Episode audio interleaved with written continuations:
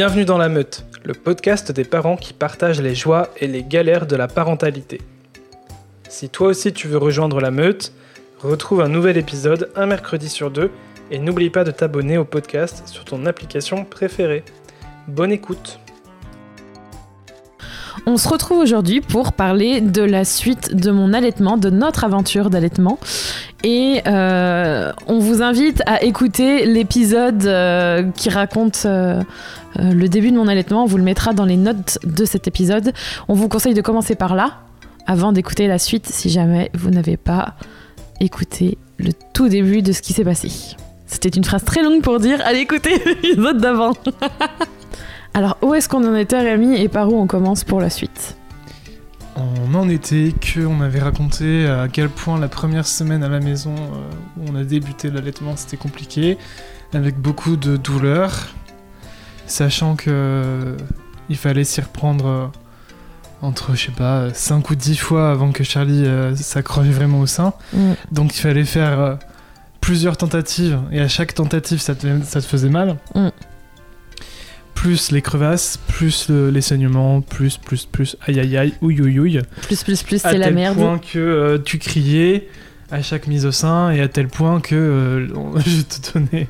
Tu me demandais un baillon dans lequel mordre euh, pour pas crier justement. Exactement. Et euh, c'est arrivé à tel point que le dimanche de cette semaine-là, t'as dit stop, c'était plus possible, tu supportais plus la douleur et donc on n'a pas pu nourrir Charlie dans la nuit du dimanche. Et le lendemain, on l'a juste nourri euh, quand tu exprimais ton lait euh, à la cuillère. Et ensuite, on a eu euh, donc l'appel, l'appel à la conseillère en lactation. L'appel à la conseillère en lactation qui, qui t'a répondu assez vite parce que tu lui as laissé un message tôt le matin, genre vers 6 ou 7 heures, je sais plus. Ah, mais on a passé une nuit horrible en fait, on n'a juste pas dormi. On n'a pas dormi de la nuit. euh, Enfin, je me souviens, je pleurais autant que Charlie. J'étais en pleurs. J'étais en pleurs. Là, j'en rigole, mais sur le moment, c'était la fin du monde. J'étais là, il faut qu'on trouve quelqu'un et tout. Et je me souviens, je, te revois prendre l'ordinateur à côté de nous, euh, nous deux là. Et euh, et t'avais plein d'onglets ouverts et t'étais là, je vais trouver une conseillère lactation, une conseillère lactation qui soit disponible sur Bordeaux. Et on en avait trouvé une. Et j'avais dit que je l'appellerais à la première heure. Et euh, je me souviens, euh, je t'avais même posé la question Tu crois que c'est quoi la bonne heure pour l'appeler? Parce que limite, j'avais envie de l'appeler à 6 h du matin, mais ça la foutait mal quand même. Donc, euh, je crois que j'ai attendu quand même 9 heures pour me dire Bon, ce sera mieux à 9 heures. Et il y a Charlie qui se. Vous allez entendre Charlie dans cet épisode, comme dans la plupart, je crois. Du coup, à 9h, j'appelle. Et, et là, c'est là que je m'aperçois qu'on a de la chance parce qu'en fait, elle me dit Euh, Vous avez de la chance parce qu'il y a quelqu'un qui a annulé son rendez-vous à 14h, sinon j'aurais pas pu vous recevoir. Et là, je me suis dit Mon Dieu, heureusement qu'on a pu euh, avoir. euh, un créneau avec elle parce que je pense que si je sais pas je sais pas ce qui serait enfin si je sais ce qui se serait passé si on n'avait pas eu rendez-vous avec elle j'aurais abandonné j'aurais pas pu j'aurais pas pu faire autrement donc, autant, autant vous dire qu'on était, on était dans l'impatience. Enfin, moi, j'en pouvais plus. Et puis, euh, pauvre Charlie, quoi, on pouvait pas la nourrir correctement. Il faisait chaud. Il faisait, en- il faisait entre 30 et 35 euh, ce jour-là. C'était horrible. Donc, rendez-vous à 14h. On se dirige vers, euh, vers euh, le domicile de cette conseillère en lactation. Ce qu'il faut dire, c'est qu'entre temps, elle nous a conseillé de d'appeler un- une entreprise qui font de, Ah oui, pour le de la location de tire-lait. Absolument. C'est des entreprises qui sont très pratiques parce que du coup, elles permettent de, de livrer assez rapidement à la demande en Mm. urgence euh, des tire-lait. Euh, nous, en l'occurrence, ça s'est mal goupillé parce que Oh le oui. seul moyen de récupérer le, le tire-lait, c'était le moment où on partait euh, pour le rendez-vous avec la conseillère en lactation. Donc, euh, bah, le tire-lait, non. Donc, c'était repoussé à plus tard. Et euh, je me permets du coup de. Ça répond un peu à une question parce que je me souviens, après avoir échangé euh, plusieurs fois avec plusieurs personnes sur l'allaitement et le tir-allaitement, Euh, souvent, on dit oui, il faut attendre trois semaines, un, un mois avant d'utiliser un tire-lait. Donc, le tire-lait, ça sert justement à tirer son lait pour le donner dans un autre récipient que de le faire au sein. Euh, et en fait, moi aussi, j'étais la première surprise qu'on me dise, il voilà, il faut supplémenter euh, avec votre lait. Pour ça, il faut tirer votre lait dès maintenant. Ça faisait même pas deux semaines que j'avais accouché, dix jours, et on me disait d'utiliser un tire-lait. Et en fait, oui, vous pouvez utiliser un tire-lait juste juste après avoir accouché. Il n'y a pas besoin d'attendre trois semaines. Il y a personne n'a décidé que ce serait trois semaines. C'est à l'appréciation de votre situation. Donc c'est très important de consulter quelqu'un euh, qui est formé IBCLC. On mettra toutes les références euh, sur euh, sur le site kinokopodcast.fr et sur les notes pour que vous de cet épisode pour que vous puissiez aller consulter les sites et les informations dédiées. C'est très important. Donc j'ai tir, tir allaitement, c'est possible. Surtout que certains tire, euh, certains tire-lait servent justement à, à ajouter encore plus de stimulation euh, pour la lactation. Ouais. Euh, en accompagnement de la stimulation euh, du bébé, bien sûr, qui est essentiel. Mais, Et euh, beaucoup plus efficace oui, qu'un tire-lait. Clairement. Mais dans des cas comme le nôtre où le bébé a vraiment du mal à, à rester au sein et où ça devient très douloureux de la mettre au sein, bah il y a des alternatives comme ça qui permettent euh, de continuer à stimuler la, la lactation Mm. autrement. Tout à fait. Et du coup, euh, du coup, c'est vrai que euh, déjà, ça m'a fait euh, juste pour finir là-dessus. Enfin, on en reparlera juste après encore, mais le fait de savoir que j'allais pouvoir complémenter Charlie avec mon propre lait sans avoir à passer par d'autres choses, des médicaments, du lait en poudre, etc. pour euh, pour justement lui permettre d'être bien nourri, ça m'a rassurée. Je me suis dit, euh, bah, ce sera quand même mon lait, ce sera pas, ce sera pas autre chose. Donc on s'est rendu là-bas. Euh, et cette personne euh, était trop adorable. Trop adorable. Mais je- Elle a vu qu'on était hyper stressés. en détresse totale. Je me souviens, c'est assis et tout avec Charlie, on était euh, décomposés, déconfits. Et, euh, et elle, c'était un. J'avais l'impression d'aller chez la psy, tu sais. Ça, fait, ça faisait un peu. je vous... D'abord, je vous écoute vous, et après, on verra Charlie, mais on n'oublie personne, tu vois, sur, dans, sur le chemin. Et, et elle, avait, elle avait tellement les bons mots. Bon, moi, évidemment, j'étais très émotionnellement et, et physiquement j'étais très affaiblie du coup bah, je me suis mise à pleurer direct parce que euh, elle, euh, elle voyait bien que ça allait pas et que elle disait bon faut d'abord euh, s'occuper de vous avant de s'occuper de Charlie on va oublier personne ça m'a fait du bien alors c'est sûr que toi non plus t'es- t'emmenais pas large je, je te revois tout déconfit mais euh, ça a été je crois on est resté quoi là-bas? Une heure et demie deux heures? Euh, je sais plus. on n'est pas resté très longtemps hein Moins de deux heures. Moins de deux heures. hein. Je pense qu'une heure et demie grand max, mais en une heure et demie, tout a été, on a eu toutes les réponses et toutes les solutions euh, à, à nos problèmes en fait. Donc, Comme quoi, il faut Donc, pas grand chose. euh, ouais, elle a. Ce qu'elle a fait surtout en premier, donc c'était voilà, savoir euh, pourquoi on était là, qu'est-ce qui allait pas. Ouais. Et donc discuter avec nous. Et puis ensuite, tout de suite, elle, elle a parlé à Charlie. Et lui a parlé euh, vraiment euh, comme à une personne, quoi. Pas, comme, oui, pas comme certaines personnes qui, quand ils parlent au bébé, euh, Ou ils, qui ne font, lui parle pas, ils font des areux areux ou des trucs ou qui ne le parle pas, parce ou que ça, leur parlent pas Ça, c'est important de le dire. Souvent, j'ai l'impression que le bébé, tu vois, c'est un peu comme un objet. Souvent, avec les médecins, c'est on te tripote tout de suite, on ne te demande même pas ton avis. Alors, déjà qu'avec les adultes, c'est pas Mm. terrible, mais avec les bébés, c'est genre, je te fais les trucs, je te parle pas, c'est fini. euh. Mm. Et là, c'était tout l'inverse. Mm. C'était super, j'ai trouvé ça génial. Voilà, lui a, lui a expliqué que euh, c'était pas sa faute si, si t'avais mal euh, pendant l'allaitement, euh, que mais, mais que t'avais mal quoi, t'avais mal, mais que c'était pas c'était pas la faute de Charlie. Ouais. Et, euh, et elle lui a parlé qu'on allait vérifier ce qui ce qui dérangeait et tout ça, et puis qu'on allait régler le problème et qu'elle allait manger. Qu'on allait trouver des Donc, euh, solutions, que, mm. euh, que, euh, que c'était normal aussi que ce soit compliqué parce qu'elle était sortie, entre guillemets, plus tôt. Et que, et que elle aussi, elle avait le droit de de ressentir tout ça et que c'était voilà que c'était comme ça mais que ça allait aller et vraiment je me souviens mais elle était elle était minuscule tu vois et je me souviens qu'elle elle se regardait genre elle lui parlait mais Charlie elle la regardait vraiment genre euh, je comprends tout ce que tu dis, j'entends tout ce que tu dis, et vraiment, j'avais l'impression que les mots, ça avait plus d'impact que n'importe quel geste qu'on aurait pu lui faire. C'était assez impressionnant. Et, pour l'anecdote, même si je pense qu'on pourra en reparler plus tard dans d'autres épisodes, il n'y a pas si longtemps que ça, quand j'ai eu une. euh, donc, euh, on enregistre cet épisode, on est fin 2019. Euh, j'ai eu une, grosse crise d'anxiété et j'étais vraiment pas bien. J'ai j'ai vraiment fait une crise, de, une crise de nerfs vraiment très forte. Et je me souviens que euh, juste après, donc quelques heures après, Charlie, elle était vraiment inconsolable, elle pleurait beaucoup.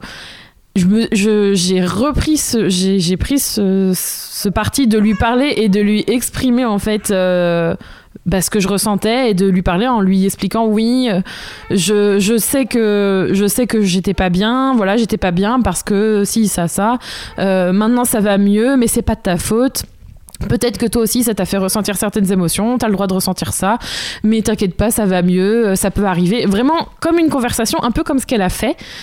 Et en une minute, elle s'est arrêtée de pleurer. Et, et moi, je suis convaincue que c'est parce que je lui ai expliqué et que j'ai exprimé mes émotions et que je lui ai expliqué les choses qu'elle s'est arrêtée de pleurer.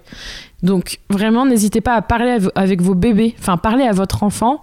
C'est une personne et elle entend et elle comprend. Enfin, les bébés, ils comprennent les choses. Voilà, c'était ma parenthèse blabla.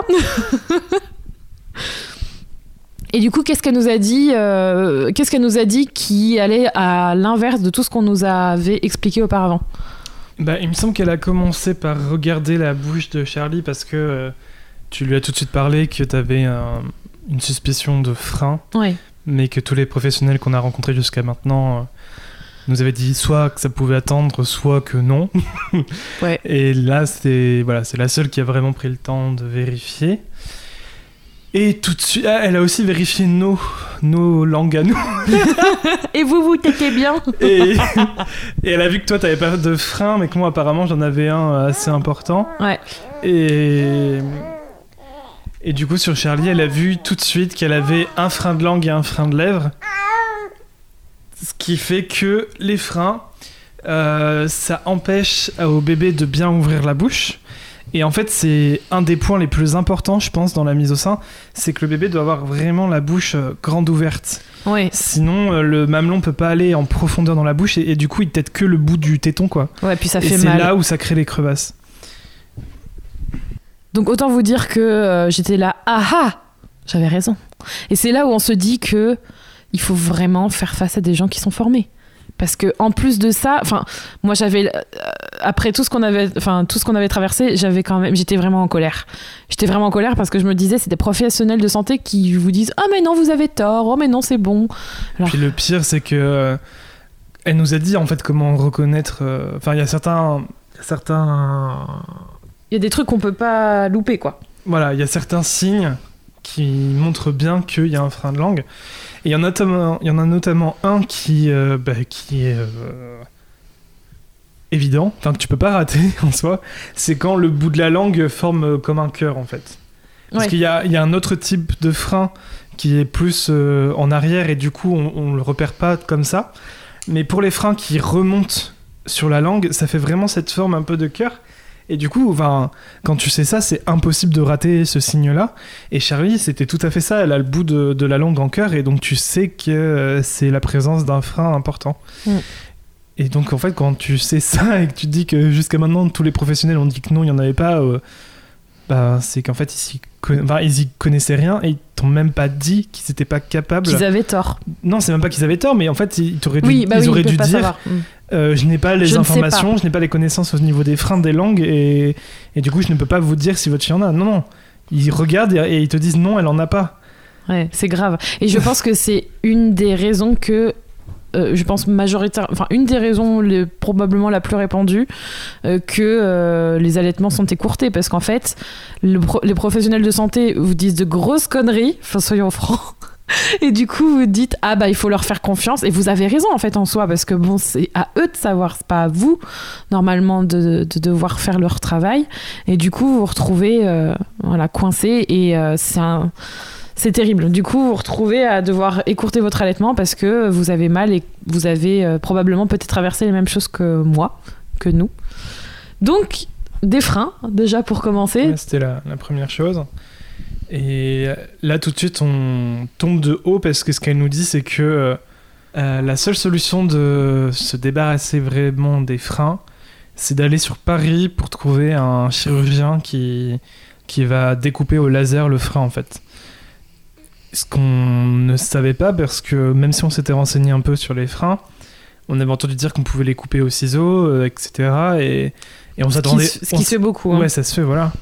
Et on s'attendait pas du tout à ce qu'elle nous dise, oui, bah il y a un seul chirurgien, enfin je crois qu'il y en a deux d'ailleurs, mais il y a, voilà, la, la seule chirurgie pour euh, vraiment retirer le frein au laser, c'est sur Paris. Et si vous le faites pas au laser, ça risque de pas être efficace. Parce que souvent, euh, euh, ceux qui coupent au ciseau ne coupent pas assez en profondeur le frein, du coup ça n'a aucun bénéfice euh, post-chirurgical. Ça peut quoi. même revenir. Donc euh, on est là, ok, super, on est ravis. Super, ça veut dire qu'on va devoir faire couper au laser sur un, un- enfin, à des kilomètres de chez nous les freins de notre fille. Déjà que bon, on se dit mon Dieu, mais on va devoir attendre combien de temps aussi? Parce que si on a que deux dans toute la France, quelle est la liste d'attente Alors, elle nous rassure parce qu'elle nous dit ça, c'est dans le cas où on ne peut pas euh, les détendre. Et on peut pas faire quelque chose en amont parce que c'est au cas par cas qu'il faut voir ça. Parce que ça aussi, je pense qu'on l'a appris sur le moment. Euh, c'est pas parce que votre bébé a des freins que c'est la merde et, et qu'il faut absolument les enlever.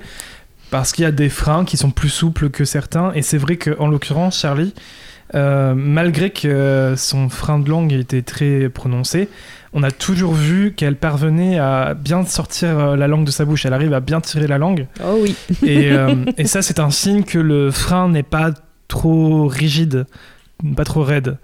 Euh, là où un bébé qui n'aurait pas un frein souple euh, n'arriverait pas à sortir euh, la langue de sa bouche, euh, donc euh, c'est une grosse différence. Et, et ça nous a rassurés tout de suite. On s'est dit, ok, ça se trouve, peut-être qu'on n'aura pas besoin de, de les couper au laser, ce sera déjà, euh, ce sera déjà ça de gagner. Et c'est là où elle nous a dit qu'elle travaillait en partenariat avec une chiropracteur qui, euh, qui peut faire des massages euh, dans la bouche pour assouplir les freins et permettre au bébé de bien ouvrir la bouche malgré la présence des freins. C'était une chiropracteur en plus que j'avais déjà vue personnellement. C'était Ouais. drôle. Et, et elle nous a dit d'abord d'aller la voir elle pour voir ce qu'elle pouvait faire pour Charlie et peut-être que ça suffirait et qu'on n'aurait pas besoin d'aller lui faire couper les freins au laser. Ouais, ça, ça nous a bien rassurés parce que. Mais c'est vrai que si on peut éviter les... de surmédicaliser euh, Ah tout bah et oui. n'importe quoi, on préfère. Donc, euh, quand elle nous a dit qu'il y avait quand même des solutions euh, au-delà de- du laser et que le laser c'était vraiment en dernier recours, ça nous a quand même assez rassurés. On s'est dit, bon, on va croiser les doigts et, et on verra bien comment ça se passe. La deuxième chose, et qui n'est pas des moindres, c'était le positionnement de Charlie pour la prise au sein. Mm. Et, euh, et d'ailleurs, je suis en train d'allaiter encore euh, pendant. C'est un allaitement, in- un allaitementception. Mais le positionnement, je pense que c'était à la fin. C'était le dernier point. Parce que d'abord, Ouais. en fait, ce qu'elle a remarqué tout de suite quand elle a vu tes seins, parce que bon, Ah oui. quand tu vas voir une conseillère en lactation, effectivement, à un moment donné, il faut montrer ses seins. Et euh, Dit comme ça, c'était. Bref. Et, et en fait, elle a tout de suite vu que t'avais une candidose. Alors c'est le truc qu'on n'avait pas entendu en fait. What Aucun- is the candidose Donc c'est pareil. Voilà, après les freins, on se rend compte que bah, il y a des trucs euh, aucun professionnel n'a remarqué, alors que je ne sais combien de personnes ont vu tes seins pendant le séjour à la maternité. Ah oui, ça je les ai montrés mes seins. Mais euh, voilà, donc elle juste d'un coup d'œil, elle te dit ah mais vous avez une belle candidose. Et moi je suis là, what candidose C'est quoi ça? Très bien. Et et du coup, la candidose, c'est en fait euh, une mycose. Euh, bah, en fait, d'ailleurs, quand on dit mycose vaginale, c'est une candidose aussi.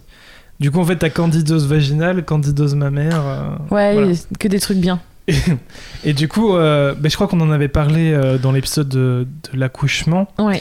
Mais euh, comme tu as eu énormément de traitements pendant ton séjour à l'hôpital qui a duré plus d'un mois, Ouais. tu as eu des antibiotiques et tout ça qui a fait que ça, Ah, ça a fait ça un a sacré ménage. Hein. déséquilibré euh, ton, ta flore. Et du coup, ça a fait installer une mycose. Parce que finalement, en fait, aussi ce qu'elle nous a expliqué qu'on ne savait pas forcément, mais la mycose, ça, bah, c'est un champignon. Ce champignon, on l'a tous dans notre corps et c'est un, c'est c'est une symbiose, quoi, en quelque sorte. C'est c'est pas néfaste. hein, C'est un écosystème. Voilà, c'est un euh, écosystème, ça vit avec nous et d'une certaine manière, je pense que ça nous est utile pour quelque chose. Je ne saurais pas quoi dire pourquoi, je suis pas, Nous ne sommes pas je suis pas biologiste ni rien, mais tout ça pour dire que que s'il y a un déséquilibre dans ton corps, le champignon peut plus se développer que euh, la normale et là ça provoque la mycose. Donc c'est ce qui arrive effectivement quand, tu prends des antibiotiques et c'est pour ça aussi qu'en général quand on te donne des antibiotiques, euh, soit on, on- on prévoit de faire un, un traitement ensuite de probiotiques pour rééquilibrer tout ça. Ce qui n'a pas été ton cas. Du Non. coup, euh, voilà, du coup mycose et donc à l'accouchement, il y a de fortes chances que euh, se soit posée sur Charlie d'une façon ou d'une autre, et ensuite, quand tu as fait les, premiers, euh, les premières euh, mises au sein, bah, ça s'est déposé sur ton sein. Un autre cadeau. Voilà, Quelle joie. ce qui est parfait. Donc, euh, la mycose, enfin la mycose, la candidose mammaire, quand elle est dans ton sein, le problème c'est que ça se faufile partout. ça se Ah faufile ouais. dans les canaux lactifères et ça va vraiment en profondeur dans le sein. Donc, euh, le, le téton devient euh, hyper sensible.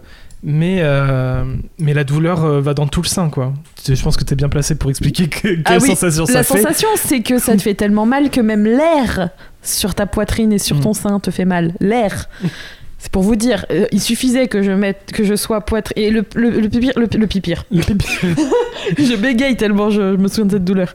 Le pire dans tout ça, c'est que euh, il faut éviter le contact avec les tissus au maximum parce que ça aime bien l'ombre, euh, ça aime bien l'humidité. Alors imaginez euh, quand il fait chaud qu'on transpire, les tissus, c'est génial. Donc du coup, il fallait vraiment éviter ça. Et comme le champignon aime l'ombre, l'humidité et s'imprégner sur tous les tissus pour ensuite être transmis un peu partout, parce que c'est un peu son rôle, hein, il aime Bien aller un peu partout, il fallait que je sois souvent poitrine à l'air. Donc c'est bien quand il fait chaud. Mais quand on souffre et que la seule manière justement de sécher euh, sa poitrine et de faire en sorte d'éviter tout contact, eh ben, c'est d'être euh, poitrine à l'air, mais que l'air te fait mal, c'est quand même très difficile. Alors il y a eu des phases où euh, même l'eau, quand j'allais au bain, c'était insupportable. La couleur du la couleur du mamelon change aussi au Oui, niveau de l'aréole. hein. On le voit. hein. Y a... Ça devient de plus en plus blanchâtre en fait. ça. Et... Et du coup, ben super. Et puis alors ce qu'elle nous dit, c'est que euh, le... la lanoline qu'on utilise euh, Ah oui, directement quand tu euh, quand as la moindre douleur au sein et qu'on Ouais. dit non mais c'est pas grave, on va vous mettre de la lanoline au lieu de corriger le truc qui te fait mal. Eh bien, la lanoline, c'est un peu le truc parfait pour faire développer une candidose en bonne euh, condition. C'est ce qui nourrit parfaitement le champignon. Voilà. Il adore ça. Donc en Pareil- fait, j'avais tout. Quoi. Pareil pour le coquillage, euh, les coquillages d'allaitement. les coquillages d'allaitement. Heureusement que j'en ai pas acheté. Voilà, comme tu dis, c'est l'humidité et l'ombre, donc euh, Ah oui. la candidose, elle aime bien. Ouais. Donc, euh, Quelle souffrance. parfait. Alors, je voudrais juste dire que la dernière fois que j'ai eu l'impression d'avoir euh, psychologiquement autant souffert, c'est euh, c'est la fois où, ben, c'est un peu la même chose, c'est un parasite, où euh, grâce à un boulot que j'avais fait, j'avais ramené la gale chez nous. Et ça, c'est pareil, c'est un truc hyper dur à éradiquer. C'est quelque chose qui reste en plus et qui peut revenir des mois après. Et la candidose, c'est exactement le même principe. Du moment que vous l'avez, ça peut revenir aussi. Et du coup, vous êtes dans la douleur et dans le stress actuel, mais vous vous dites, mon Dieu, mais parce que ça met des semaines à s'évacuer, il faut faire énormément de choses, faut tout laver, faut, enfin, c'est psychologiquement on est là, mon Dieu, mais si je fais ça, est-ce que je vais pas le remettre? Et ça veut dire que vous repartez à zéro. C'est hyper chiant à, faire partir et ça peut revenir parce qu'il suffit d'une souche quelque part et vous l'avez toujours un peu euh, en vous, je crois. Il me semble que ça peut toujours revenir à, à un moment donné si jamais euh, voilà quelques conditions sont réunies. Donc il faut être super vigilante. Du coup, c'est c'est stressant et en même temps c'est épuisant parce qu'il faut euh, prendre des traitements. Donc il y a plusieurs façons de le traiter. Donc faut prendre des médicaments, euh, faut faire plein de choses. Et heureusement qu'on l'avait avec nous pour nous aider parce que je pense qu'on aurait eu du mal à avoir les bonnes solutions et les trucs les plus basiques pour pouvoir euh, l'éradiquer. Mais la candidose, c'était vraiment euh, la doulourante. Mais voilà, c'est le combo en fait de tout. euh, De tout pourquoi. Enfin, en fait, elle a mis des mots sur pourquoi ça te faisait mal. Ah, complètement. Mm. Et du coup, t'as compris euh, voilà, que c'est un ensemble de choses qui font que t'avais plein de douleurs. Et j'ai compris, j'ai compris que c'était parce qu'en fait, euh, je crois que c'est très difficile à vivre quand on n'arrive pas à nourrir son enfant et qu'on a envie de l'allaiter parce qu'on sait que c'est bon pour lui et qu'on n'y arrive pas, on culpabilise, on, pense que c'est vraiment de notre faute. Donc elle aussi, elle nous a, elle m'a dit que c'était pas de ma faute. Mais comme c'est mon corps et, euh, et que voilà, je, je comprenais pas ce qui se passait et que moi je voulais juste lui donner le sein et que tout partait en cacahuète, c'était très difficile à vivre et le fait d'avoir des réponses, bah ça aide à avancer et à mettre en place des solutions même si c'est pas facile. Oui Charlie a dit oui On raconte l'histoire. Et ensuite, eh bien, vient le, le positionnement. Donc là, tu lui expliques que euh, à la maternité, euh, la seule solution qu'ils ont trouvée pour que ça marche bien, c'était la position de ballon de rugby. Et ils t'ont pas trop aidé à essayer d'autres positions et, et à t'accompagner à les réussir. Mm. Et c'est là qu'elle t'explique que euh, par rapport à la forme de tes seins et la candidose et les crevasses et les freins, bah, la position ballon de rugby, c'est un peu la pire, quoi. C'est là que tu te dis Eh ben vraiment, Super. on s'était donné les, les moyens les plus simples pour réussir. Hein Voilà. Et donc finalement, euh, ce qu'elle te dit, c'est que euh, le, le meilleur truc pour t'aider, c'est la position en madone inversée, pour que tu puisses euh, accompagner en fait ton sein dans la bouche euh, de Charlie plus facilement que qu'en ballon de rugby. Faut savoir que j'ai une poitrine euh, im- imposante, enfin une grosse poitrine quoi. Et c'est vrai que pour, pour pouvoir la, déjà avec toutes les, contraintes qu'on avait, il fallait que je puisse pouvoir le mettre correctement dans la bouche de Charlie pour l'aider elle et qu'elle ait suffisamment de, de, bah, de de sein pour pouvoir boire et du coup c'est vrai que euh, bah, il faut avoir une main de libre aussi donc il faut trouver les bonnes astuces pour euh, pour y arriver Et là, du coup, elle, euh, elle nous montre comment faire. Et elle nous accompagne et tout, c'est vraiment super. Et elle nous explique bien, mais ce qui est hyper important avant de faire la mise au sein, c'est que la maman soit bien installée, quoi. Donc, euh, Ah oui, il faut d'abord bien ouais. se poser, se positionner dans le canapé, se dire bon, est-ce que là je suis bien ou est-ce qu'il faut que je bouge un truc? Et là, on pose, on, on réquisitionne je ne sais pas combien de coussins pour vraiment bien installer vrai. les trucs.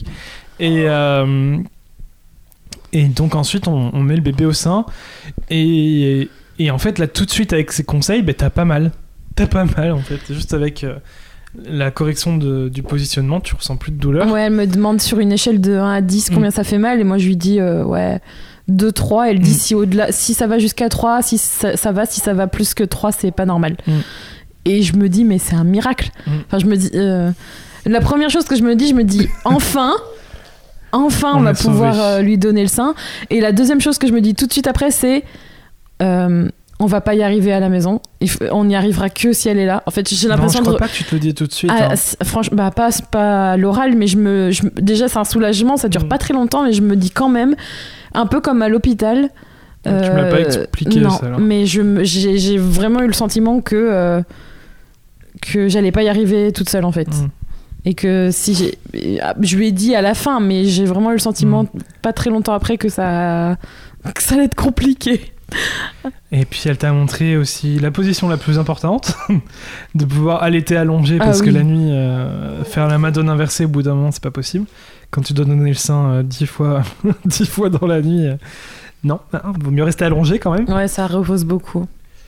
Et, euh, et voilà, et en fait tout se passe bien en fait, en écoutant ses conseils et en, et en suivant les bonnes positions, ça se passe bien. Et là, elle, nous, elle m'explique que euh, par rapport au frein de Charlie, je vais devoir euh, t'aider en retroussant ses lèvres pour justement que, euh, que, ça te fasse pas, que ça te fasse pas mal. Et effectivement, à chaque fois, dès que je retrousse ses lèvres, tu ressens plus la douleur et... où il fallait que je m'installe bien. Donc étape 1, bien s'installer, être confortable. J'insiste sur cette étape qui est super importante parce que quand on a le bébé qui a envie de manger, on a tendance à aller trop vite et plusieurs fois ça m'arrive de... De, encore aujourd'hui, des fois, euh, surtout la nuit, de, de vouloir aller trop vite et du coup après je suis mal installée et c'est comme ça que depuis d'ailleurs, je pense que c'est à cause de ça que depuis quelques jours j'ai mal au poignet. Donc prenez le temps de vous installer. Deuxième étape, prendre le temps de mettre le bébé au sein dans, dans la position la plus adaptée euh, selon euh, ce qui vous convient. Et avec Rémi, du coup, troisième étape, c'est que dès qu'elle a accroché le sein, tout de suite, alors, c'est- je te revois tout de suite en fait, peu importe la position. Et même la nuit, tu faisais ça. Je me souviens que pendant le- la nuit, tu restais pas mal réveillé pour m'aider parce qu'en fait, c'était tellement important qu'elle prenne bien le sein que même à 3h du matin, quand je, quand je lui donnais le sein la nuit, euh, toi, t'étais juste au-dessus avec la petite lampe en train d'essayer de lui retrousser les lèvres au maximum. C'était Oui, genre ton rôle, quoi. T'avais encore, euh, bah, t'avais encore les grosses crevasses Ah euh, ouais. dans, les, dans les mamelons et euh, plus euh, la candidose. Donc en fait, la mise au sein restait quand même douloureuse et si je, si je retroussais pas ses lèvres, ça te faisait quand même mal. Donc Mm. c'était un- une étape importante pour que t'aies pas mal. Mm. Donc forcément, j'allais pas, j'allais pas te laisser. On était un vrai duo. C'était un vrai duo de choc. Donc du coup, Ouais. on a eu un protocole à faire, mais c'est vrai que j'arrivais à donner le sein droit assise et le sein gauche allongé, mais j'arrivais pas à donner le sein droit allongé et le sein gauche assise, j'avais du mal. Mm. En fait, j'arrivais à donner les deux seins, mais pas dans la même position. Mm. Je me souviens de ça. Mais j'arrivais quand même à donner le sein. Et après, on rentrait à la maison. On, est tout rentre content et on se dit, et moi je me souviens, euh, on veut rentrer super vite. Mais je crois qu'il est quelle heure? Il est 15h Ouais. Non, il est peut-être 16h, 16h30. On rentre vite et je me dis, dès qu'on arrive, on refait direct parce qu'il fallait absolument que je m'entraîne en fait. Il fallait absolument que je le, que je le fasse et que je me sente en sécurité de le faire à la maison. On- donc on arrive à la maison. Je m'installe direct sur le canapé, dans un canapé qui ressemble en fait euh, à la façon dont j'étais assise chez elle pour reproduire un peu euh, bah, la position dans laquelle j'étais. Je te ramène 4 ou 5 coussins ouais. pour que tu puisses installer ton bras correctement. que je l'installe elle aussi. Et, euh, et là commence le la deuxième euh, le deuxième round Le deuxième round. de galère. Bon, on peut dire ça, c'était le Mm. deuxième round de galère. Mm. Euh, entre temps, faut dire que le tire-lait qu'on était censé recevoir le eu. jour même, on l'a pas eu. On l'a on l'a pas eu du le tout. Premier, le premier, le premier la première mise au sein qu'on rentre, ça se passe. Ça se passe bien. Mm. Mais c'est qu'après, en fin de journée, où là, euh, on n'y arrive plus. on n'y arrive plus et du on tout. sait pas pourquoi. Mm. C'est ça le pire. On est là, mais qu'est-ce qu'on fait mal? C'est puis en plus bah, forcément on se dit que c'est notre faute parce que on a vu que chez la concierge ça marchait bien Ouais. et, et on a l'impression qu'on fait tout ce qu'on enfin oui on faisait tout ce qu'on se souvenait Ouais, ouais, ouais. mais euh, et on est là mais putain mais qu'est-ce qu'on fait mal? Qu'est-ce que Et- qu'est-ce qu'on n'arrive pas à Et faire? le pire dans tout ça, c'est que je me souviens que quand on est allé voir la conseillère en lactation, je lui dis mais euh, on vous voit une fois et après ça se passe comment? Et elle me dit vous me voyez une fois et euh, que toutes les personnes, général non mais quasiment toutes les personnes Ouais. qu'elle a vues, en fait, Mm. euh, pas besoin de revenir. Et je me dis bon bah ça veut dire que ce sera réglé en fait. Mm. Et qu'est-ce qui se passe là Et ben ça merde, on n'y arrive pas. là tu recommences à pleurer Ah ouais, j'étais mal. donc je cherche quelqu'un d'autre à appeler et on- là on appelle euh, merde la Lecce League on appelle un- une bénévole de la Lecce League Ouais. euh, et là elle, elle leur- ben, on récupère un deuxième information qui est essentielle en fait pour la suite alors c'est que sur le moment bah, elle peut pas faire grand chose pour nous aider mais en tout cas elle nous rassure donc euh, niveau euh, psychologique déjà c'est un, c'est important c'est quelque chose de Ouais, ça, con- ça, qui a aidé ça réconforte euh, Voilà. un peu euh, dans l'idée que c'est pas grave et qu'on peut qu'il y a Ouais. des solutions. Et c'est elle qui nous parle du dalle au doigt et qui nous donne toutes les infos pour, pour acheter les sondes. Mm. Parce que euh, j'arrivais pas à trouver les sondes sur, euh, en pharmacie. Toutes les pharmacies ne voulaient pas me donner de sondes. Ouais. Je ne- enfin, Ça paraît suspect. J'ai l'impression que quand tu dis on cherche une sonde pour alimenter notre bébé, Mm. je pense que dans leur tête ils voient qu'on accroche le bébé au mur avec des tuyaux partout et qu'on essaye de le gaver avec je sais ouais, pas quoi. sais pas. Mais bon, voilà. Donc aucune pharmacie voulait. Donc elle nous donne, un- elle nous donne un site et la référence de la sonde pour les acheter sur internet.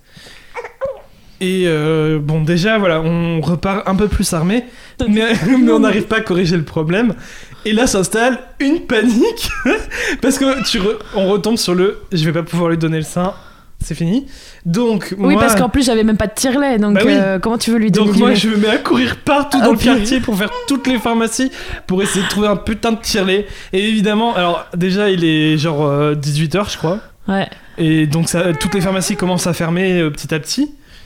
Et j'en ai fait trois, et sur les trois, il y en avait aucune qui avait un tirelet.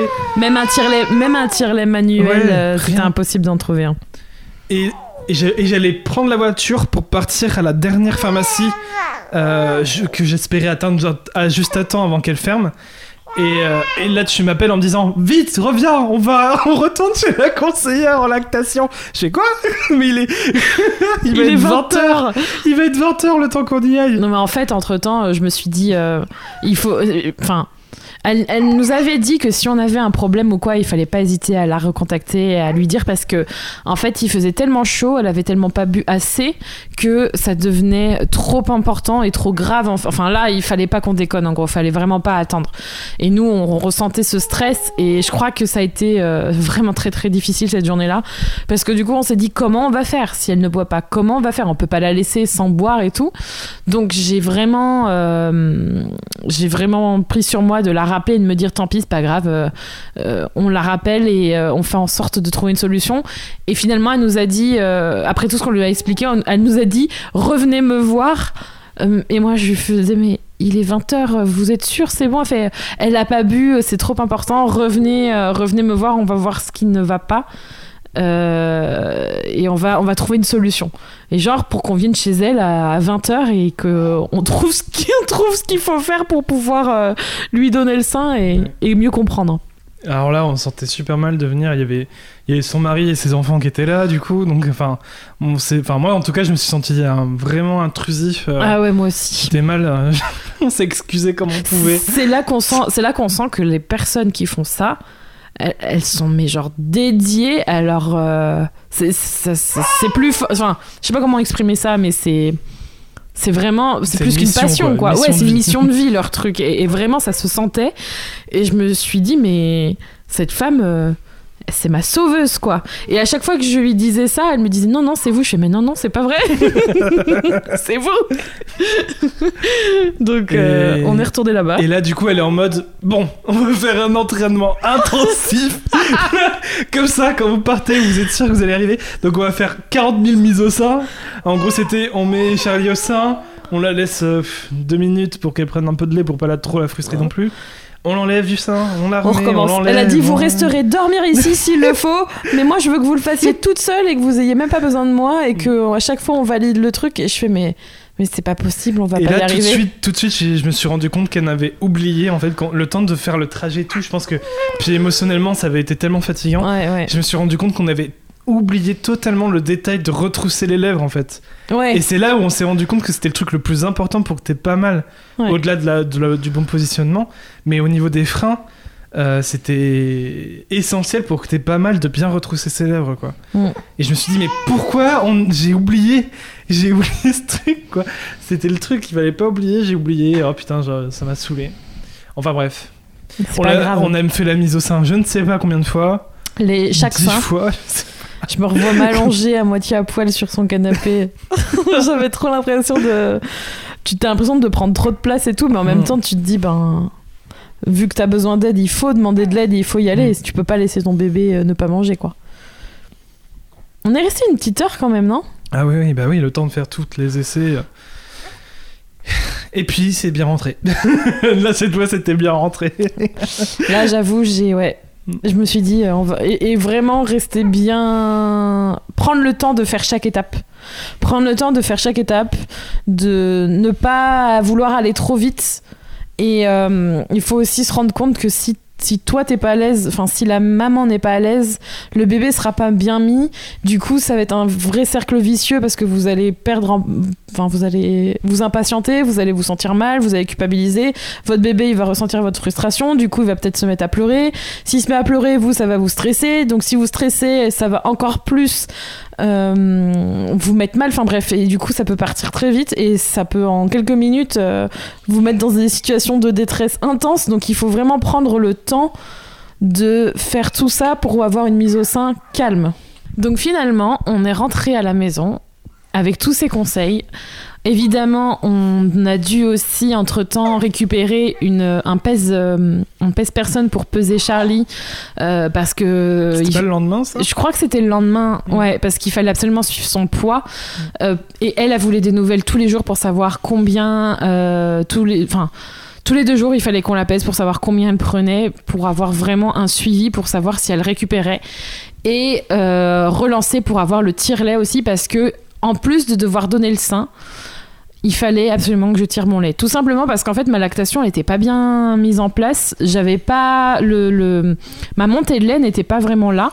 Mais en fait, depuis Et le début, comme. euh, Oui, c'était pas stimulé quoi. Voilà, comme euh, le frein, les freins de langue empêchaient Charlie de bien attraper le sein, plus le positionnement qui n'était pas adapté, bah, la, la stimulation était euh, Très faible. très faible, quoi. Donc le lait, euh, voilà, il y avait euh, la montée de lait, elle n'était pas vraiment là, et, du coup, il fallait absolument aussi que je la supplémente pour qu'elle ait suffisamment. Déjà parce qu'il faisait très chaud, donc quand il fait très chaud, un bébé, ça va beaucoup plus au sein. Euh, je me souviens que sur cette période, enfin sur la période des semaines qui ont suivi.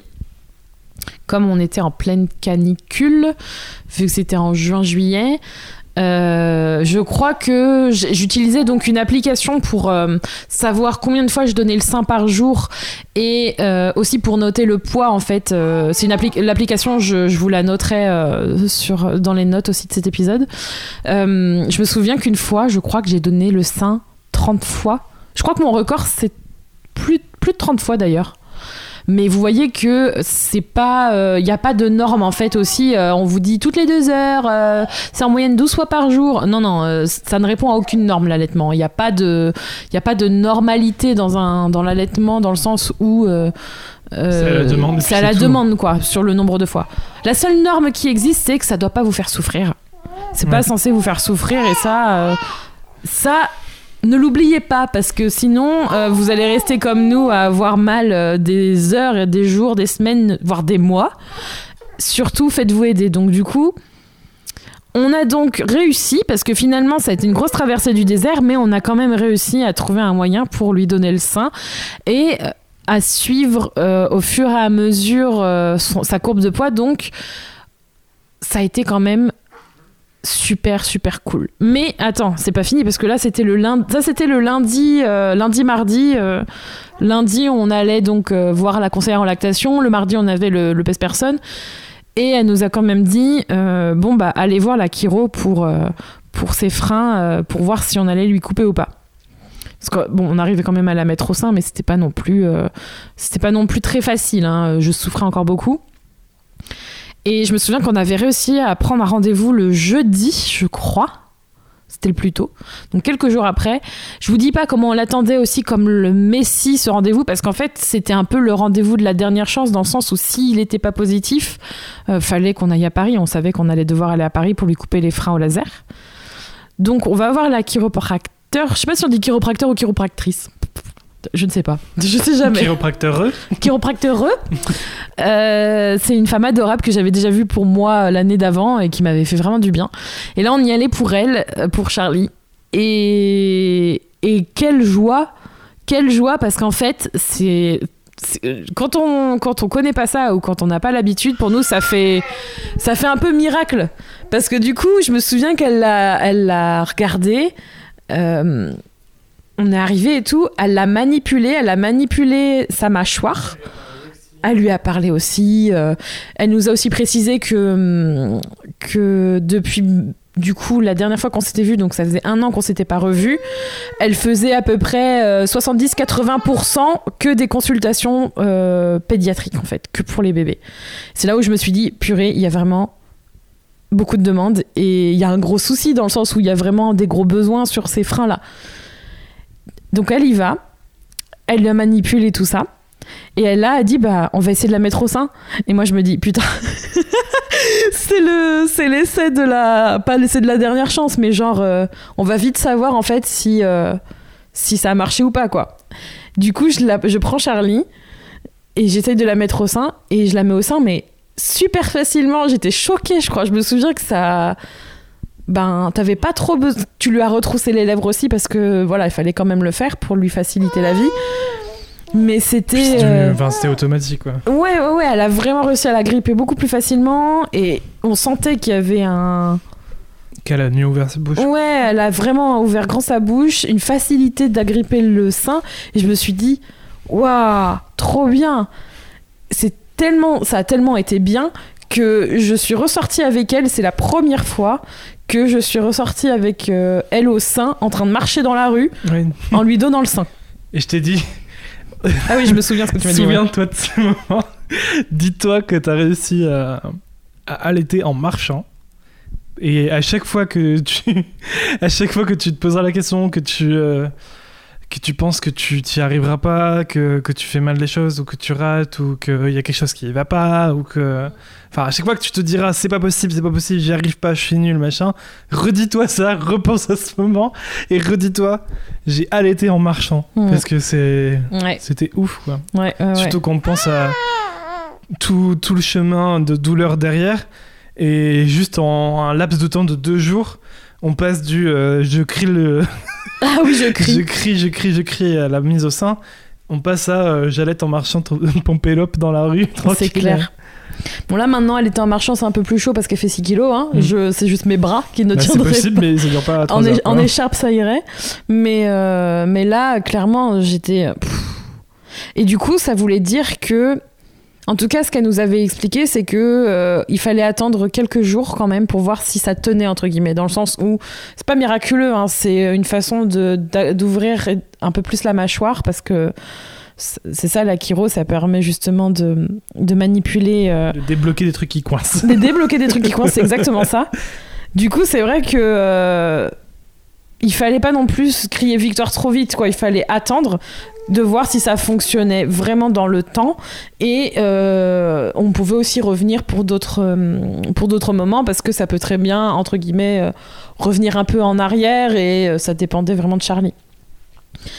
Mais ça a tenu. Ça a été, je crois, la semaine un peu de suspense. on s'est dit, est-ce qu'on va devoir, est-ce qu'on va devoir y retourner, est-ce qu'on va devoir couper ses freins? Et en fait, non, on on a réussi entre guillemets à, à fonctionner comme ça. Et, hum, et déjà, c'était deux gros problèmes de résolus La- le positionnement et ses freins. Il restait entre guillemets plus que la candidose. Mais la candidose, alors je vais parler rapidement de la candidose pour, euh, pour finir cet épisode.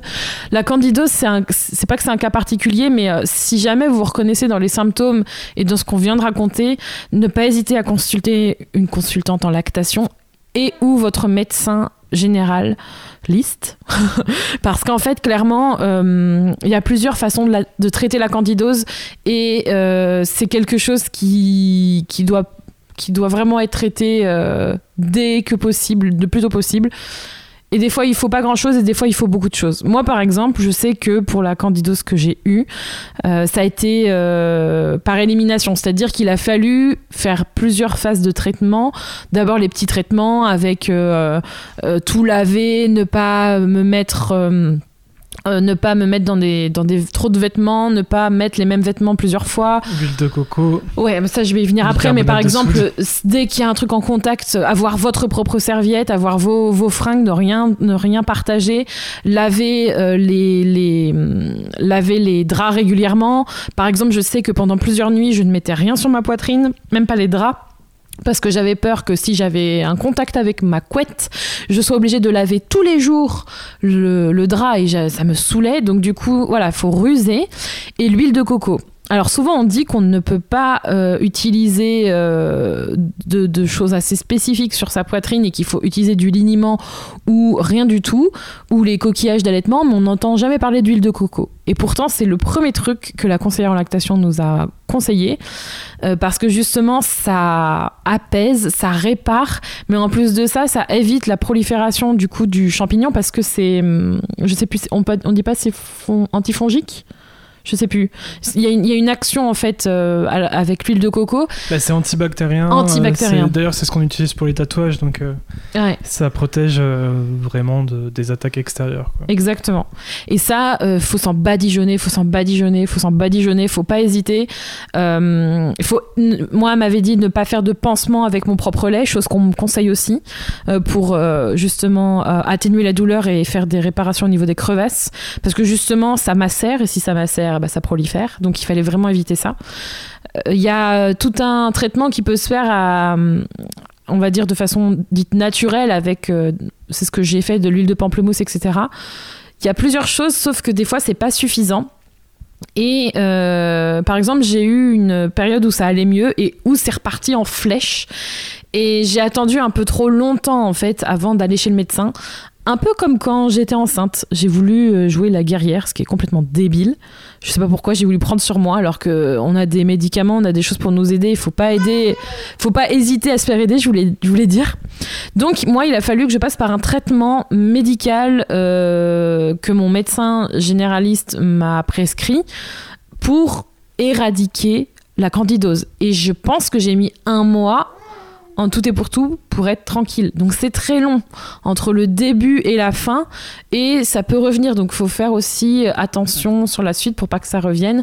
Il a fallu aussi qu'on traite un peu la bouche de Charlie avec euh, euh, voilà pour pas justement qu'il y ait de transmission de sein à sein parce que si on traite un sein qu'elle prend le sein mais que l'autre il est euh, complètement plein de candidose, et bah, ça peut revenir sur les deux à travers sa bouche. Bref, c'est très compliqué.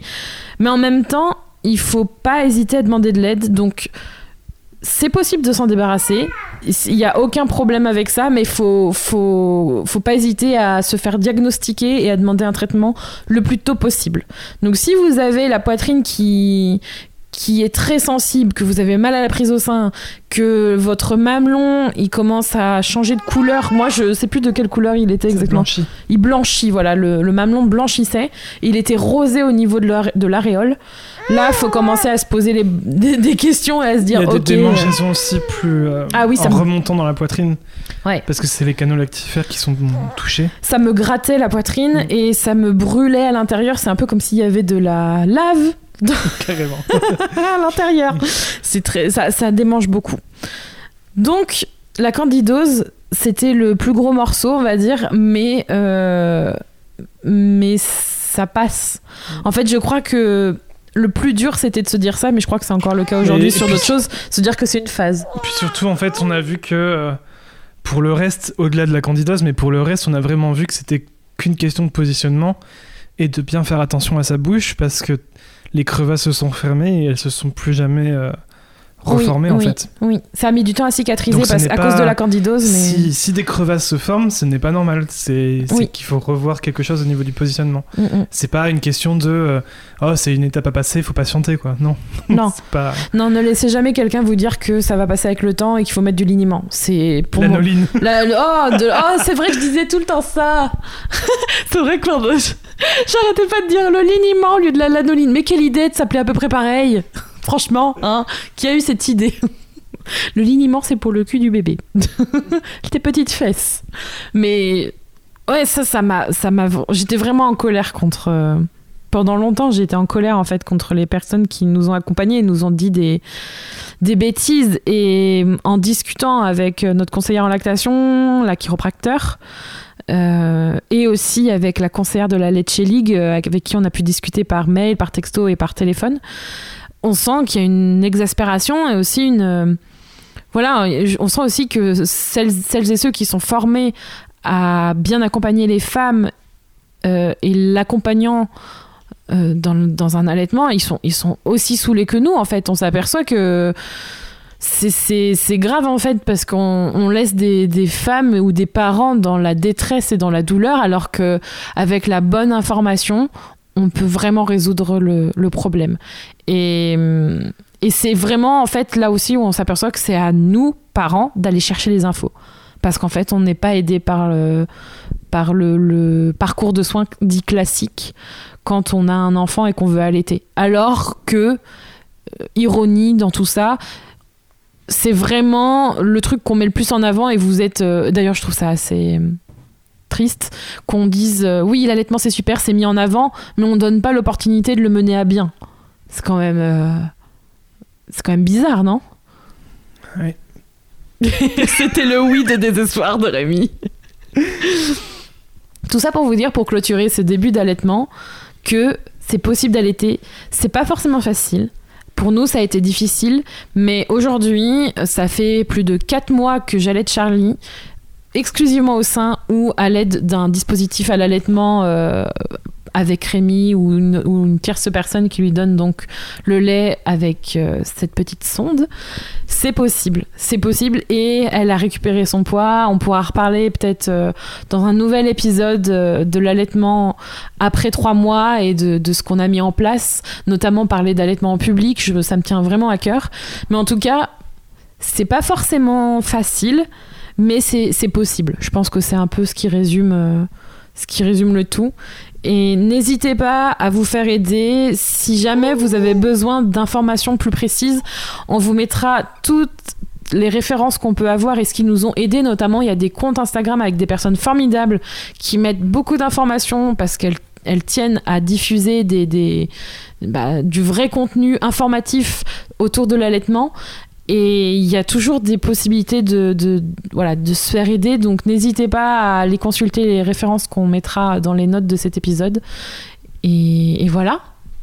Est-ce que tu as quelque chose à ajouter sur... euh, Qu'est-ce que ça t'a... J'aimerais, pour finir, j'aimerais que tu nous dises qu'est-ce que ça t'a appris de ces, ces premières semaines, euh, ces premiers jours sur, euh, sur l'allaitement? Sur notre allaitement? Ben. Ça a remis en cause pas mal de choses. Alors, déjà, ça a remis en cause euh, le fait que je pensais que l'allaitement c'était le truc le plus naturel au monde et, que euh, c'était le premier réflexe de bébé, quoi. Et que euh, un bébé, dès qu'il sort du ventre, euh, la première chose qu'il fait c'est s'accrocher au sein et ça se fait tout seul, tu vois. Et je pense que pour certaines femmes et certains bébés, ça arrive, mais pas pour tout le monde. Et ça, euh, je pense que si on le vit pas ou si on nous le raconte pas, on peut pas l'imaginer. Donc c'était une première découverte. Et puis ça, ça a complètement mis de côté ce que ma crainte de pas pouvoir construire de relation avec Charlie, parce que alors d'une part, en fait, quand tu commences à stresser de euh, est-ce qu'on va pouvoir bien nourrir notre fille, bah, enfin tout le reste ça passait. enfin tout le reste je l'ai complètement oublié, je m'en foutais. Tout ce que je voulais c'était que Charlie puisse manger, donc euh, euh, enfin tout le reste ça n'avait plus aucune importance, donc je m'inquiétais plus du tout de ces détails-là. Et, euh, et puis en fait, du coup, même sans y penser, vu que enfin, c'était plus du tout ma priorité, c'est juste qu'elle mange, je me- Ouais. je m'en foutais du reste. Et, et du coup, même sans y penser à ce truc de ouais, je, je vais pas pouvoir prendre ma place et, euh, et je pourrais pas construire de relation avec elle, ben ça s'est fait parce que, parce que tu avais besoin de moi pour t'aider dans ton allaitement, donc pour. euh, Rien que le fait de, lui retrousser euh, ses lèvres, etc., de t'aider euh, avec les coussins et tout machin. Et puis bon, je restais, euh, enfin, pendant une longue période, je restais tout le temps avec toi, le temps que vraiment Charlie soit bien au sein et que toi t'es pas mal. Et et puis voilà. Et puis après, bon, bien sûr, bon, ça a rien à voir avec l'allaitement, mais je me suis rendu compte que bah le matin, quand je me lève et, et que je vois que t'es crevé de, de la nuit, ben je te laisse dormir, donc je prends Charlie avec moi en écharpe et je reste avec elle pendant euh, plusieurs heures. euh, c'est c'est des, c'est des moments que tu construis avec ton bébé et il n'y a pas de. C'est pas, c'est pas juste changer sa couche ou la nourrir, quoi. Il y a, y a d'autres choses. Donc, euh, donc Il y voilà. a beaucoup de choses à dire et c'est pour ça qu'on a fait ce podcast aussi. C'est parce que euh, on avait le choix entre vous faire euh, des heures d'épisodes, des épisodes qui durent 10 heures sur différentes thématiques, ou vous faire un podcast euh, sur la parentalité qui répondent à différentes thématiques et on aura l'occasion d'en reparler. Mais clairement, je, vois l'utilité. Et euh, le côté indispensable de ne pas être seul dans ce, dans ce côté allaitement, se faire aider par euh, une personne de confiance qui sera là pour vous parce que vous avez besoin de prendre soin de vous, c'est indispensable. Et je pense qu'on en reparlera justement dans un épisode dédié euh, à euh, ce fameux quatrième trimestre. Donc si vous voulez, euh, si vous ne voulez pas rater les prochains épisodes, euh, abonnez-vous au podcast euh, La Meute pour euh, poursuivre tout ça. Merci d'avoir écouté cet épisode. Merci aussi aux femmes qui prennent le temps et l'énergie et la force d'allaiter leur bébé. Et je tiens aussi à préciser que l'allaitement, c'est un choix. L'allaitement, c'est quelque chose de magnifique. Mais si vous n'allaitez pas votre bébé, ça ne veut pas dire que vous êtes euh, une moins bonne mère. On fait avec ce qu'on a et on fait aussi avec ce qu'on choisit pour son enfant. Et vous êtes une mère formidable. Je voulais le dire à toutes les mamans. Vous êtes toutes des mamans formidables. Et, et bravo pour ce que vous faites. C'est maintenant en, en moi-même que je me rends compte à quel point c'est un, un rôle euh, qui demande tellement de choses.